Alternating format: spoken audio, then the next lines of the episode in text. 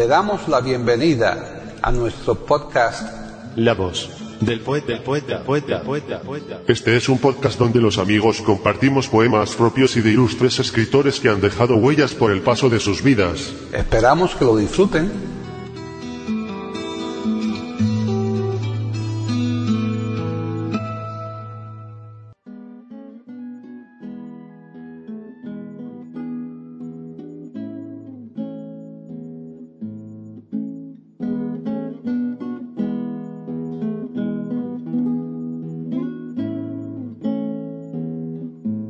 Hoy presentamos a Fernando Guillén declamando poemas de José Cadalso, Tomás de Iriarte y de Miguel Hernández.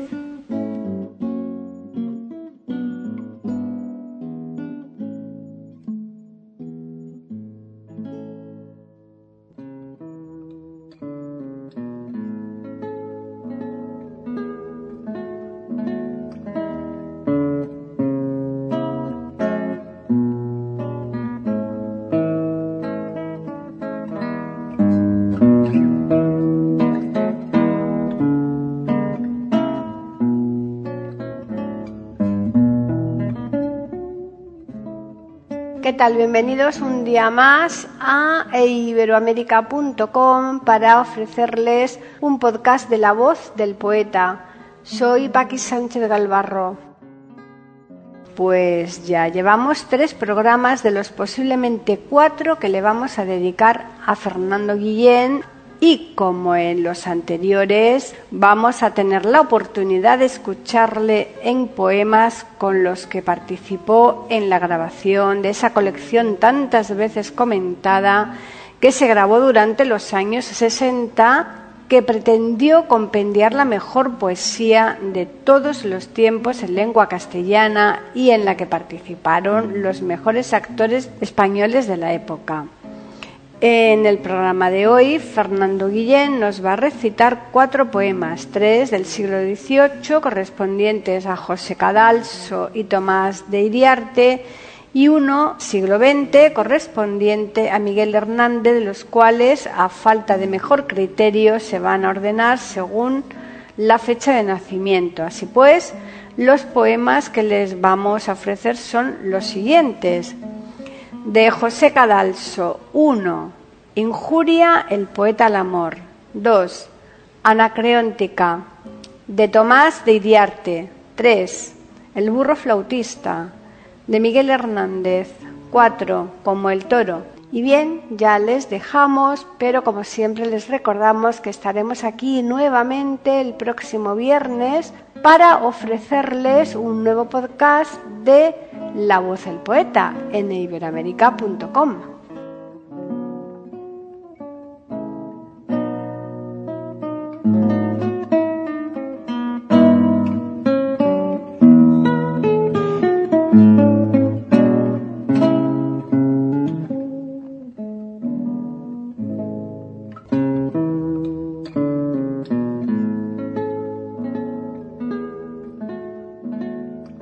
Ferran Guillén Gallego nace el 27 de noviembre de 1932 en Barcelona y fallece el 17 de enero de 2013 en Madrid, nacionalidad española. Ocupación, actor. Premios. Goya, mejor actor protagonista en 1991 por la película Don Juan de los Infiernos. Distinciones. Medalla de Oro al Mérito en las Bellas Artes en 1997. Fue actor de cine, televisión, teatro y doblaje. Comenzó la carrera de Derecho aquí en Madrid, abandonándola al poco tiempo para dedicarse plenamente a la interpretación. Su carrera artística comenzó en 1952 Actuó en las compañías de Fernando Fernán Gómez y de Conchita Montes. Más tarde formó su propia compañía con su mujer Gemma Cuervo. En 2008, en el Teatro Calderón de Valladolid, donde interpretaba la obra El Vals del Adiós, anuncia su retirada del teatro a los 75 años. Fue en televisión donde consolidó su carrera en 1958 con la adaptación de la obra Pesadillas de William Irish, con dirección de Juan Guerrero Zamora. Destaca La Saca de los Ríos en 1976, Los Jinetes del Alba 1990 y la serie de intriga en Telecinco Motivos Personales en 2004. En la radio interviene en la década de los 70 con dos radionovelas, Los Miserables de Víctor Hugo y Resurrección de León Tolstoy con la Compañía de Radio Madrid. En cine participó con regularidad a partir de los años 80.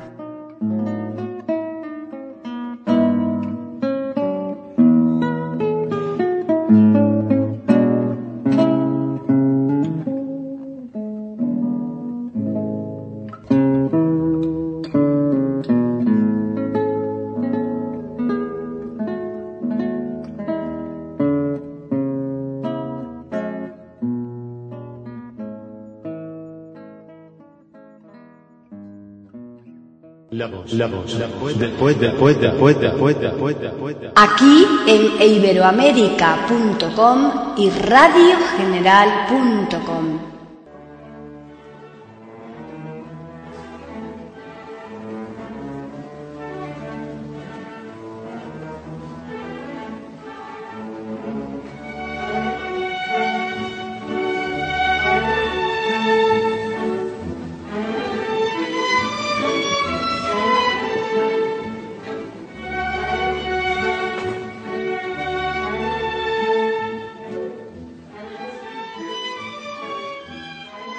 José Cadalso y Vázquez de Andrade, que usó el seudónimo literario de Dalmiro, nace en Cádiz el 8 de octubre de 1741 y fallece en San Roque el 26 de febrero de 1782, nacionalidad española. Fue un militar español muerto prematuramente en combate y un valioso literato reconocido por sus obras Los eruditos a Violeta, Noches lúgubres y Cartas marruecas. El conjunto de las composiciones líricas que escribió durante su destierro aragonés forman el libro Ocios de mi juventud. Son poesías que pertenecen a los distintos géneros típicos del momento, anacreónticas, pastoriles, amatorias, filosóficas y satíricas. Los modelos abarcan desde Anacreonte y Ovidio hasta Tasso y Garcilaso. Los ocios se editaron también en 1781, 82 y 86. Aparecieron nuevos poemas de Cadalso en años sucesivos. Es muy probable que la primera obra escrita por Cadalso sea Defensa de la Nación Española contra la Carta Persiana 78 de Montesquieu hacia 1768. Entre 1771 y 1774 corresponde su más efectiva actividad literaria. Los eruditos a la Violeta, 1772, es una sátira breve y ligera contra un tipo de educación entonces frecuente, la erudición meramente superficial. El contenido y estructura quedan claramente reflejados en el subtítulo puesto por el autor Curso completo de todas las ciencias dividido en siete lecciones para los siete días de la semana publicado en obsequio de los que pretenden saber mucho estudiando poco. El título alude a uno de los perfumes, el de la violeta, preferido por los jóvenes a la moda. La obra tuvo un éxito inmediato y el título acabó proverbializándose. Prueba de ello es que esta fue la calificación que un crítico del diario El Cantábrico, refugiado bajo el seudónimo del Parlante, hizo de Marcelino Sanz de Sautuola, descubridor de las cuevas de Altamira 1880, en la que los estudiosos de la prehistoria no aceptaban la existencia del arte rupestre. El suplemento 1772 consiste en una serie de traducciones poéticas con comentarios destinados a ilustrar las reacciones del martes, cinco cartas de exalumnos del curso y una breve noticia sobre los orígenes y la composición de la obra. El buen militar es una continuación poética aplicada especialmente a la profesión militar. De manera póstuma fueron publicados sus dos textos más conocidos, Noches lúgubres, dedicado a una mujer muy importante en su vida, aparecido en el Correo de Madrid entre 1789 y 1790, y las cartas marruecas, que vieron la luz por primera vez por entregas y en el mismo diario a lo largo de 1789, probablemente publicadas por su amigo Manuel de Aguirre.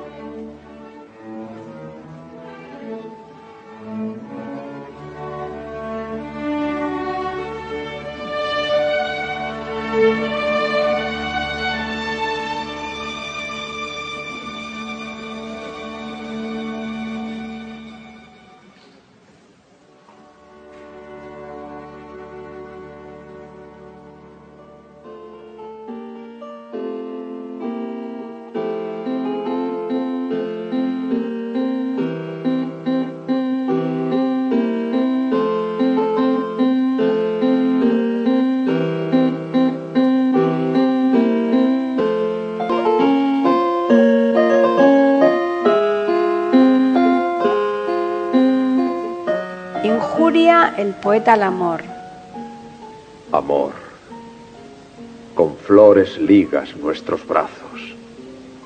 Los míos te ofrecí lleno de penas.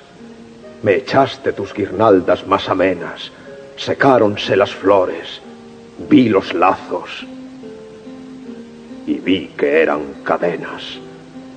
Nos guías por la senda placentera al templo del placer ciego y propicio. Yo te seguí mas viendo el artificio, el peligro y tropel de tu carrera, vi que era un precipicio. Con dulce copa al parecer sagrada, al hombre brindas de artificio lleno. Bebí, quemóse con su ardor mi seno, con ser insana la dejé apurada, y vi que era veneno. Tu mar ofrece con fingida calma bonanza sin escollo ni contagio. Yo me embarqué con tal falaz presagio, vi cada rumbo que se ofrece al alma y vi que era un naufragio. El carro de tu madre, ingrata diosa, vi que tiraban aves inocentes, besáronlas mis labios imprudentes, el pecho me rasgó la más hermosa y vi que eran serpientes. Huye, amor, de mi pecho ya sereno, tus alas mueve a climas diferentes, lleva a los corazones imprudentes cadenas, precipicios y veneno, naufragios y serpientes.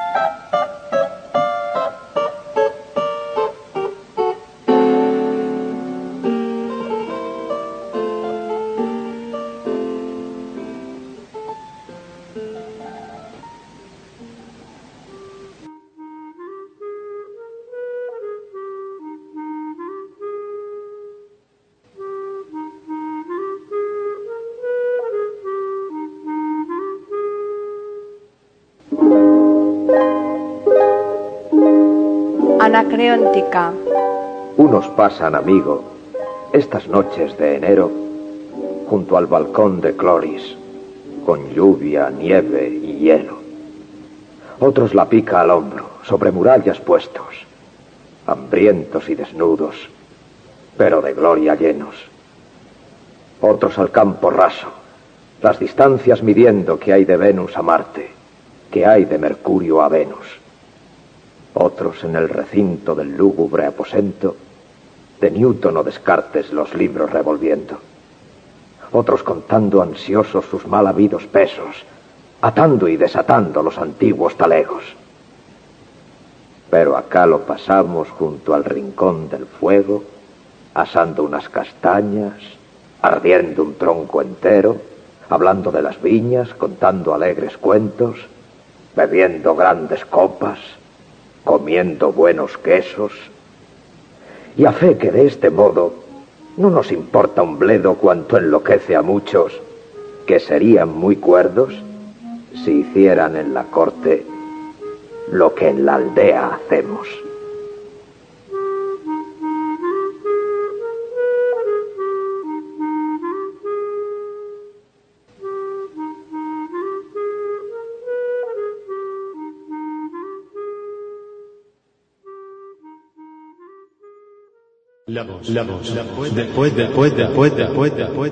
Aquí en iberoamérica.com y radiogeneral.com.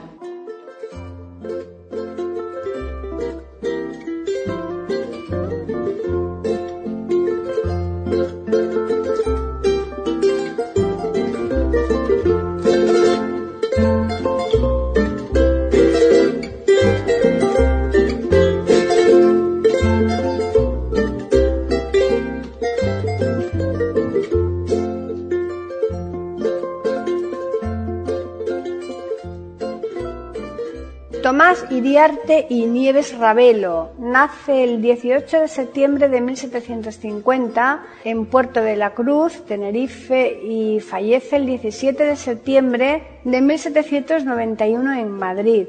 Nacionalidad española, ocupación, fabulista, traductor, dramaturgo, escritor, compositor, poeta y archivero.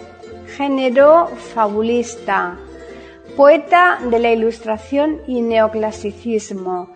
Desde 1771 a 1774 fueron para Iriarte los años más fatigosos en los que lleva a cabo tareas múltiples como la creación de obras en verso, un poema latino y castellano que realizó con ocasión del nacimiento del infante don Carlos, que sería con el tiempo Carlos III, Cuidó de las tres ediciones de la gramática de su tío y de la recopilación y publicación de los dos tomos de obras sueltas, traduciendo epigramas que allí se insertan, algunos de los poemas latinos y otros varios ensayos. Su carrera literaria se inicia como traductor de teatro francés. Tradujo además el arte poética de Horacio, salvo en la obra La librería, sigue el sistema de versificación típico de las comedias, romance ortosílabo con una rima en cada acto. Fue compositor de sinfonías y de la música de su monólogo Guzmán el Bueno. Como consecuencia de esta afición escribió su poema didáctico La música 1779 en cinco cantos de silvas su idea de la poesía era propia de la ilustración.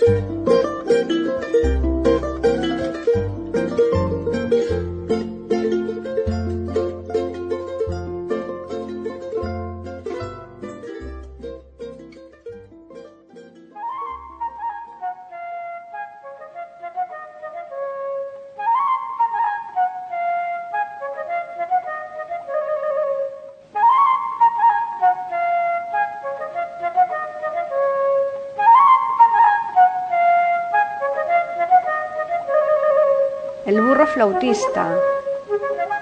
Cerca de unos prados que hay en mi lugar, pasaba un borrico por casualidad. Una flauta en ellos halló que un zagal se dejó olvidada por casualidad. Acercóse a olerla el dicho animal y dio un resoplido por casualidad. En la flauta el aire se hubo de colar y sonó la flauta por casualidad. Oh, dijo el borrico, qué bien se tocar. Y dirán que es mala la música asnal. Sin reglas del arte, borriquitos hay que una vez aciertan por casualidad.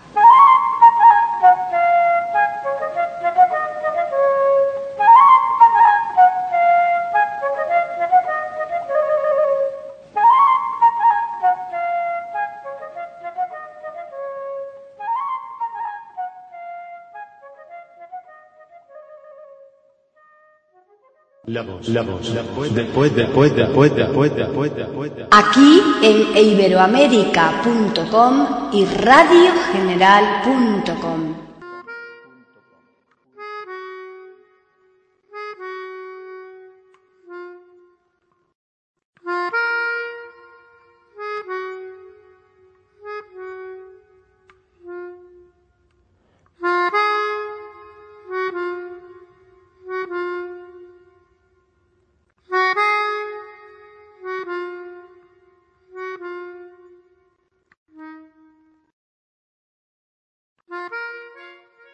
Hernández Gilabert nace el 30 de octubre de 1910 en Orihuela, Alicante y fallece el 28 de marzo de 1942 en Alicante, España.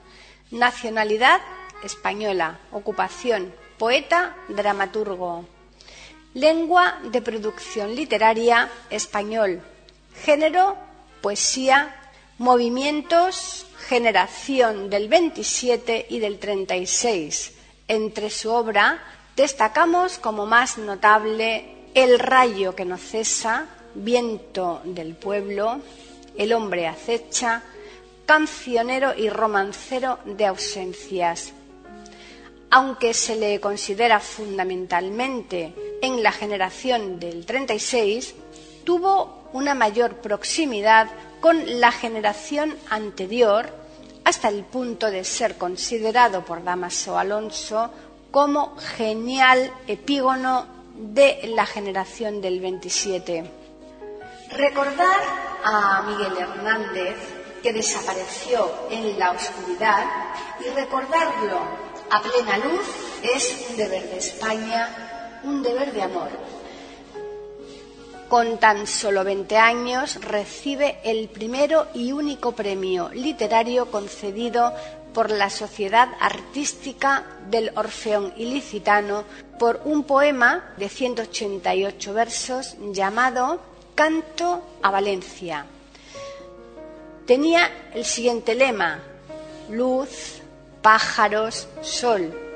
El tema principal de este poema era el paisaje y las gentes del litoral levantino, destacando el mar Mediterráneo, el río Segura y las ciudades de Valencia, Alicante, Murcia y en mayor medida Elche. En 1933 se publica su libro Perito en Lunas. En 1935 muere su gran amigo Ramón Sigé y Hernández le dedica su extraordinaria elegía. En 1939 nace su segundo hijo, a quien le dedicó la famosa Nanas de la Cebolla. Comparte celda en Alicante con el también escritor Buero Vallejo. Allí enfermó y murió en 1942. Se cuenta que no pudieron cerrarles los ojos, hecho sobre el que su amigo Vicente Alexandre compuso un poema.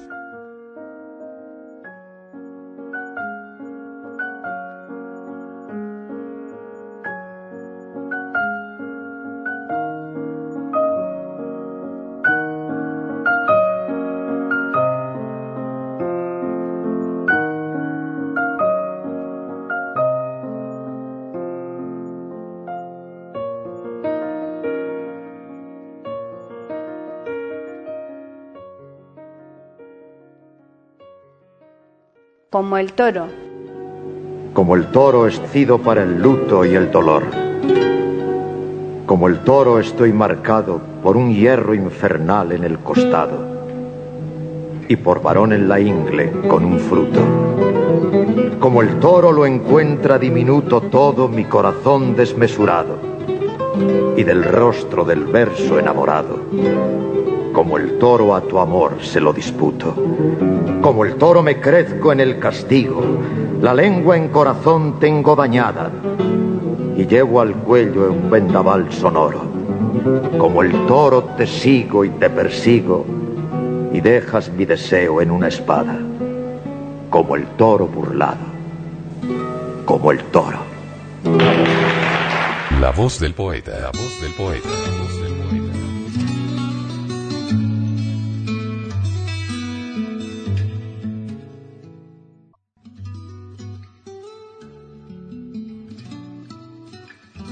Grabación, edición y musicalización. A cargo de Antonio Verán, Elvira. Le damos las gracias por haber aceptado la invitación para escucharnos. Te invitamos a participar con algún poema de tu inspiración O si tienes alguna sugerencia, Escríbenos al correo. Pueden escuchar otros de nuestros podcasts en eiberoamerica.com. Ahora apaguemos la luz y dejemos descansar. La voz del poeta. Mientras exista en el mundo una mujer hermosa, habrá poesía.